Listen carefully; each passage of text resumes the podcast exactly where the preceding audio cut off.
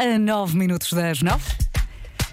Vamos ao Homem que Mordeu o Cão, uma oferta FNAC e Seat Arona. O homem que mordeu o cão traz-te o fim do mundo em cuecas, com histórias marrecas, cabeludas ou carecas. Do nada das por ti a pensar, elecas, elecas, elecas, elecas, elecas.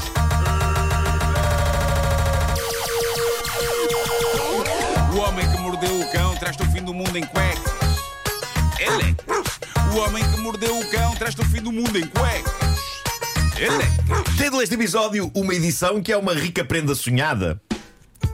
Bom, já vamos ao sonho, porque antes disso tem aqui uma história fascinante. Quem nunca ofereceu presentes que lhe tinham sido oferecidos, que atira a primeira pedra. Já aconteceu, não? Já. Vocês Já. estão lá em casa, vocês Sim. pensam, hum, deram-me isto, eu não tenho uso para isto. Vou dar. Mas eh, o que é que se passa? Eh, esta história sobre oferecer coisas que uma pessoa lá tinha porque alguém lhes dera é particularmente fascinante. Isto foi contado por uma senhora nesse lugar de lendas que é o site Mumsnet, onde senhoras vão desabafar sobre toda a sorte de problemas, alguns deles, como este, dignos de figurarem no panteão de honra desta rubrica. Ela conta a história de uma maneira muito simples e direta, não há cá suspense nem nada. Repara nisto e vamos ver se eh, isto, isto não aconteceu já com ouvintes nossos, por exemplo. Eh, Já, sim. Ela, escre- ela escreveu o seguinte: ela escreveu o seguinte: Dia de Natal. Abro os presentes dos meus sogros. A minha sogra oferece-me dois presentes que eu lhe tinha comprado para o aniversário dela. Presentes, diz ela, que eu escolhi cuidadosamente e que são lindos. E ela deu-nos agora no Natal.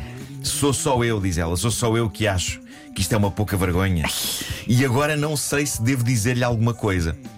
Bom, atenção, eu acho que. Podemos se- falar sobre memória. como ela diz, se ela se deu ao trabalho de escolher aqueles presentes lindos cuidadosamente para a sogra, isso pode querer dizer que ela até gosta da sogra normalmente, não é? E, se, e se ela gosta da sogra é porque, se calhar, a sogra também não é propriamente a sogra dos infernos. A sogra pode claramente ter-se esquecido que foi a Nora que lhe deu aquelas coisas. Sim. Epá, ela viu-as lá em casa, pensou: hum, isto não me serve para nada, a minha Nora se calhar vai gostar disto, embrulhou e deu É por aí. pode não ter sido uma provocação, não é? E se aqueles objetos não fossem os que a Nora lhe deu, eu acho que a Nora ia ficar na boa. Não queria imaginar que a sogra fora uma sovina que andou a catar coisas em casa para oferecer, em vez de ir a uma loja pagar dinheiro por coisas para dar. Eh, eu gosto de manter uma, uma reserva de fé na decência humana. Porque. Estou contigo, sim. É pá, porque se a sogra sabia que isto eram as coisas que a Nora lhe tinha dado e as embrulhou para dar de volta, não há dúvida que isso é sinistro.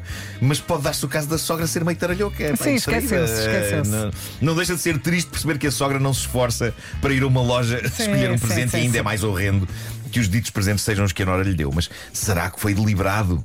Essa é a questão. E ela Tana. submeteu a situação aos leitores do site Mumsnet. As respostas são adoráveis, como a desta pessoa que diz: Meh. Pensa que assim já tens o presente de aniversário da tua sogra. Embrulha essas coisas e dá-lhe de volta Não nessa vai altura. parar. Isto não vai parar. E há outra pessoa que diz.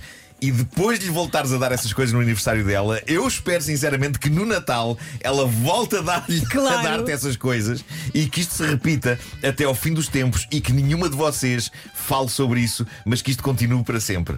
Eu acho isto maravilhoso. Sim. Eu acho, eu, isto tornaria uma situação constrangedora num ritual. Numa Mas- tradição, claro. era uma tradição, era um ritual. Mais à frente desta discussão toda, a senhora explica o que eram os presentes. Não compõem um par, não são duas coisas que não vivem uma sem a outra, o que é suspeito, não é? Se fossem duas peças que se complementam, sei lá, tipo a base do piaçaba e o piaçaba, Claro. aí hum, era menos suspeito. Hum, agora, Mas são esta história é dois- maravilhosa. são dois objetos completamente independentes um do outro e ela reofereceu à Nora precisamente os mesmos dois. Uma bolsa da DKNY Sim. e um lenço de seda. Isto de serem dois objetos completamente independentes um do outro, que têm em comum terem sido oferecidos pela Nora à sogra, é que torna a coisa mais suspeita. Há pessoas a reagir de uma forma mais positiva a este escândalo, como esta pessoa extremamente prática que diz: Epá, se tu achas que são presentes lindos, como dizes, então devias estar feliz por tê-los recebido de volta. Fica com Ou eles. preferias que ficassem dentro de um armário durante os próximos 10 anos. Claramente a tua sogra não sentiu que alguma vez os fosse usar, mas devias estar feliz por alguém te reoferecer coisas boas que ofereceste. Ela devia usá-los, compra dois artigos iguais e oferece. É isso, é isso. Bom, eh, eu, eu nem sempre conto aqui os meus sonhos. Epá, eu, acho, eu acho que só vale a pena contar sonhos. Isso aconteceu um, um punhado de vezes ao longo da história do homem que mordeu o cão, quando de facto são coisas especiais que acontecem. E esta minha noite. Epá, foi inacreditável. Foi inacreditável. Eu não me Por lembro é em toda a minha vida de ter tido uma sequência de sonhos como a que tive hoje. Bom, primeiro sonho. Eu estava estranhamente contente porque ia estrear-me no teatro. E atenção, no teatro como ator, em cima do palco. Só isto já é impossível para mim. E atenção, eu já fui convidado para entrar numa peça, ainda não há muito tempo. Epá, e não quis. Eh, eh, eh, para mim é um pesadelo. É um pesadelo. O medo de me esquecer do texto. Epá, o medo da humilhação e é por isso que eu adoro e respeito os meus amigos atores. Estou porque para contigo. mim, para mim eles têm quase um poder É um sobrenatural. dom, é um dom. Epá, é um dom. Como é que Eu- não se esquecem, não eu é? nunca, nunca seria capaz disso. Uma pessoa às vezes Mas- grava aqui os vídeos da rádio e só Sim, tem sim, uma sim. coisa pequenina para dizer esquece. E repare, é? quando eu fui ator uma vez num filme do António Pedro Vasconcelos, na Bela e o Paparazzo, eu ofendi o realizador. Pronto, não foi bem ofender, mas ele deu-me na cabeça, justificadamente, e teve graça. Eu estava tão desesperado por não conseguir decorar texto que ele... era uma cena em que eu estava a contracenar com a Soraya Chaves e eu, eu, eu tomei a ousadia de dizer ao António Pedro Vasconcelos: Oh António, será que a Soraya não pode segurar as minhas falas à, à minha frente para eu ler? E ele ficou danado comigo e disse: Mas tu isto é televisão, é um teleponto, vais estudar o texto. Já! Ah, e pronto, depois correu bem, correu bem. Mas numa peça. Epá, no, no cinema tu podes repetir e repetir e, e se falhares repetes e fazes um É que tu take antes bom. de falar já estás. Vamos esquecer, vamos esquecer, vamos esquecer, Claro, vamos agora esquecer. no teatro, no teatro em frente às pessoas, não. Mas pronto, no sonho eu estava estranhamente feliz e otimista com a minha estreia numa Não peça. estavas nervoso. Não, era, era uma peça séria, não era comédia sequer, Uhum. era uma peça séria de um autor sério. E uma das coisas que me dava confiança no sonho era o facto de ir contracenar com o Bruno Nogueira. Olha, Ah, e então, o primeiro sonho da noite consistia no Bruno a dizer-me: Epá, ó Marco, tu nunca fizeste teatro, tu devias ensaiar muito. E eu dizia: Pá, mas eu não tenho tempo para ensaios. Dizia eu ao, ao Bruno. Agora, reparem o quão insultuoso é isto. Eu fora convidado para uma peça, mas estava numa de ensaios. Ah, pá, isso é para vocês que têm tempo. Pá, que coisa tão ofensiva para os atores, para o Bruno. Pá, e a da altura o Bruno diz-me: Marco, nós vamos estrear daqui a um mês. Tu pelo menos já leste o texto da peça. E eu respondo: Nem vou ler. Quando lá chegar, chego e faço. Eu disse isto no sonho.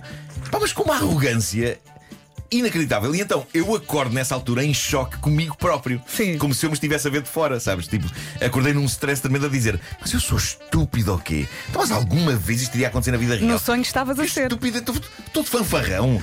Pá, pronto. Fiquei ali acordado um bocadinho, adormeci.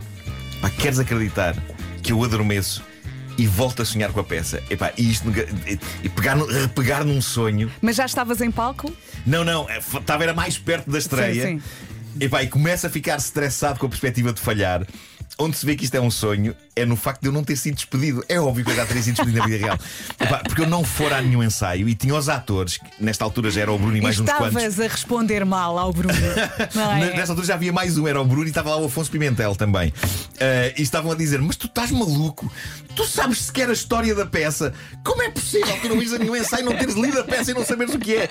E eu, nesta altura, começo a ficar super estressado mesmo, super estressado e estou quase a chorar à frente deles, a dizer: Eu sei, desculpem, mas eu não tenho tempo para ensaiar, eu quero fazer a peça, mas não tenho tempo, não tenho tempo. Acordei, acordei em stress outra vez, tipo a pensar: Como é que é possível eu retomei um sonho? Epá, ah, ah, adormeço outra vez. Sim. Tenho mais um sonho destes com, com- com a proximidade da peça e, e- e com um stress horrível. Adormeço e tenho mais um sonho a seguir em que de repente estou na Disneyland Paris. ok?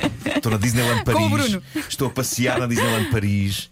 Epá, e estou a ver umas rides novas que estão a acontecer lá. Ah, e há uma nova do Star Wars. Epá, e eu estou super feliz de estar na Disneyland Paris. Pá, não é que aparece uma rapariga que eu não conheço de lado nenhum e que diz: Marco, epá, temos que ir porque vamos estrear agora. e eu, raios-me a parda. Eu ia agora ver aqui esta, esta ride. E não E ela, não pode ser, é aqui atrás. A peça é aqui. A peça era atrás da Disneyland Paris, ok? Estava um palco montado.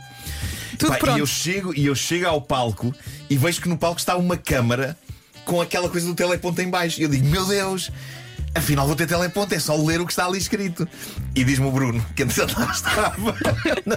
o Bruno diz: Estás maluco? Não, aquela câmara é um adereço, porque a, a peça passa-se no meio da televisão. Portanto, está um ator a fingir que está a filmar aquilo, aquilo não vai ter lá nada escrito, não vai lá estar o texto da peça. E eu tipo, não, não. Ah, e acordei. Ai, finalmente. Epá, foi a noite mais Que ansiedade. mais desassossegada de toda a história de todas as noites. E isto de pegar um sonho para aí quatro ou cinco vezes, epá, nunca me tinha acontecido. Olha, vamos combinar uma coisa. Hoje vais tomar uma daquelas gomas para dormir. Está combinado? Agora até eu fiquei ansiosa, também ficou. O Homem que Mordeu o Cão foi uma oferta FNAC, onde encontra todos os livros e tecnologia para cultivar a diferença. E foi também uma oferta Seat Arona. Podia pensar, elecas. Eu adorei tanto. Pá, o último, o último sonho na Disneyland Paris. Mas está lindíssimas, umas raids E novas tu olha que Star. Wars. Vá, vamos para Que palco. Maravilha. Epá, como é possível isto acontecer? Como é possível? Quais são as hipóteses de acontecer? O homem que mordeu o cão traz-te o fim do mundo em cuecas. Imagina que hoje repetis o sonho.